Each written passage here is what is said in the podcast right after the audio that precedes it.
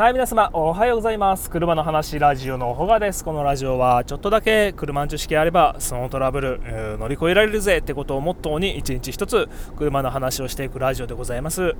はい皆様おはようございます。本日は9月24日、えー、金曜日、えー、かなり快晴の雲一つない宮崎は雲一つない、え夏空、えが広がっております、えそれじゃあ今日もやっていきましょう。えっと、今日の話は、えー、車のイオンについてのお話でございます。変な音ですね。はい。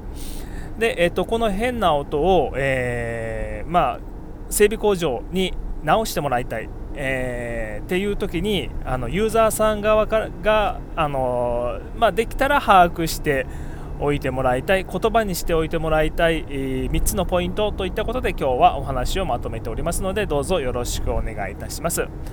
はいで、えーとまあ、車、ね、皆様運転されてる中で変な音がする。なんか変な音がする。っていう経験は、えー、結構されてると思います、うん、でこれを単純に変な音がするから見てください。だけで投げると治りません、うん、っていうのは、えー、まあ、整備士側もいろんな、えー、問診をしたいわけですよ。どんな時になるのかなとかどんな音が鳴るのとか、えー、いうので、まあ、見る場所変わってくるんでそういう事前情報を何もなしに変な音するから見てねはいいや 分かんないからっていう感じに なって、えー、整備士分かんないしお客さんもなんで治んないのっていう感じになってお互いちょっとなんかね変な感じになっちゃうから、えー、まあ、できたらユーザーさん側で、えー、まあ、把握しておいてもらいたい3つのポイントというのを今日はちょっとまとめております。はい。でえーと、そのポイントを先に、えお話ししておきますと、えまあ、3つですね、えま、これは言わずもかなどんな音が、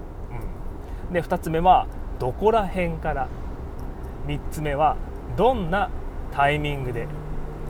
この3つのポイントを押さえておいてもらうと問題解決に、えー、導かれます。早く問題解決できることでしょ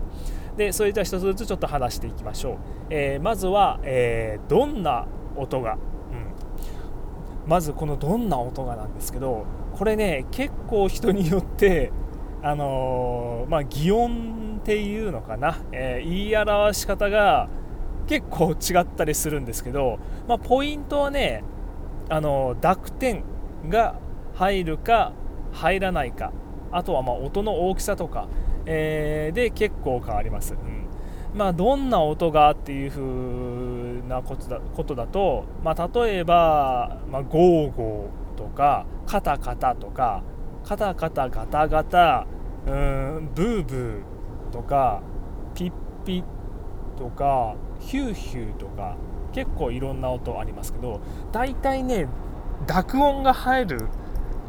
ガタガタゴトゴトガーガーギーギーとか濁点が入るやつはわりかしなんかやばいっすね、うん、でまあ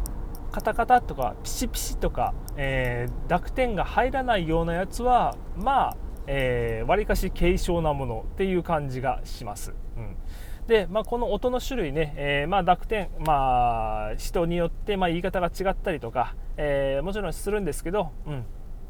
この音の種類ですね、まあ、これはまず一番重要、まあ、これはね大体皆さんできると思います。で、えっと、次が、まあ、どこら辺から、うん。あのー、車のなんかボンネットらへんとかトランクらへんとかなんか右かな左かなっていう感じ、うん、これをまあ普段乗ってる中でえー、その音がする時あ大体どこら辺かなって、え、いうのを把握しておいてもらうとよろしいです、うん、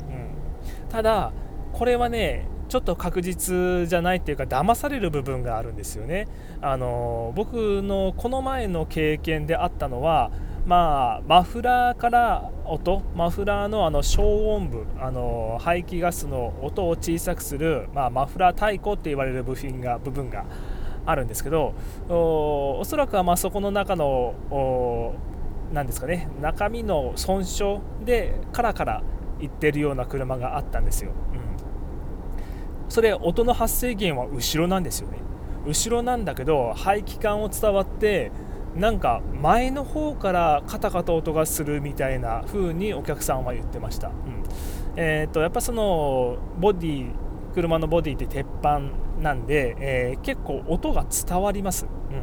本当は前からしてるのに、えー、実際は後ろから音がしてるみたいな、えー、ケースっていうのは往々にして、えございます、うん、だからまあどこら辺からしてるっていうのはまあ大体で大丈夫です。まあ正直僕も整備士もあの話半分で聞いてます。ああまあ大体じゃあ前の方かもしれないですね。かもしれないですねっていうスタンスで、はい、聞いております。で、えっと、3つ目これはね意外に結構重要ですよ。えー、どんなタイミングで、うん、これによって結構違います。だから、えー、まあ、路面状況だったり車の状況だったりするんですけど、まあ、路面状況で言えば、えー、まあ、平坦路を例えば30キロ40キロぐらいでじわっと走ってる時になんかずっとしてるとか逆にスピードを出すと消えるんだよねとか、うんまあ、砂利道、えー、舗装の荒いところを走るような時とかあとはスピードですよね、えー、スピードもまあ10キロ5キロ10キロぐらいのまあ小走り程度のスピードから、えー、まあ、高速道路を走るぐらいのスピードで変化があったりとかももちろんするでしょう、うん、でそういう、まあ、路面状況車のスピードとかいうお話とあとは、えーと、何話そうとしたっけ？何話そうとしたっけな、えーと、あそう車の運転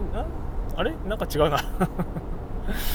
なんか違うな。あそうそうだから車のあとは曲がる時とか、えー、止まり止まる直前とか、うん、走り始めだけとか、うん、そういう車の状況タイミング、うん。まあ、朝だけしかならないとか夕方帰る時だけしかならないとか、うん、そういった車の状況タイミングというのも一緒に把握してもらうとだいぶやりやすくなります。うん。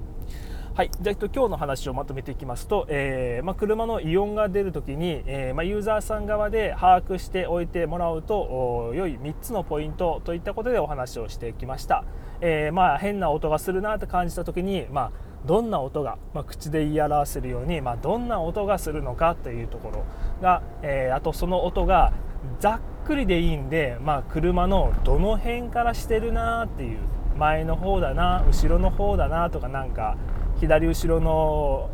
なんかタイヤの裏辺からしてるような気がするとかあとは、えー、どんなタイミングで巻く舗装の荒いところ、まあ、砂利道坂道下り坂、えー、であったりとかあと車の状況ですね、えー、歩くぐらいのスピード、えー、40キロ50キロあとは高速道路みたいなスピード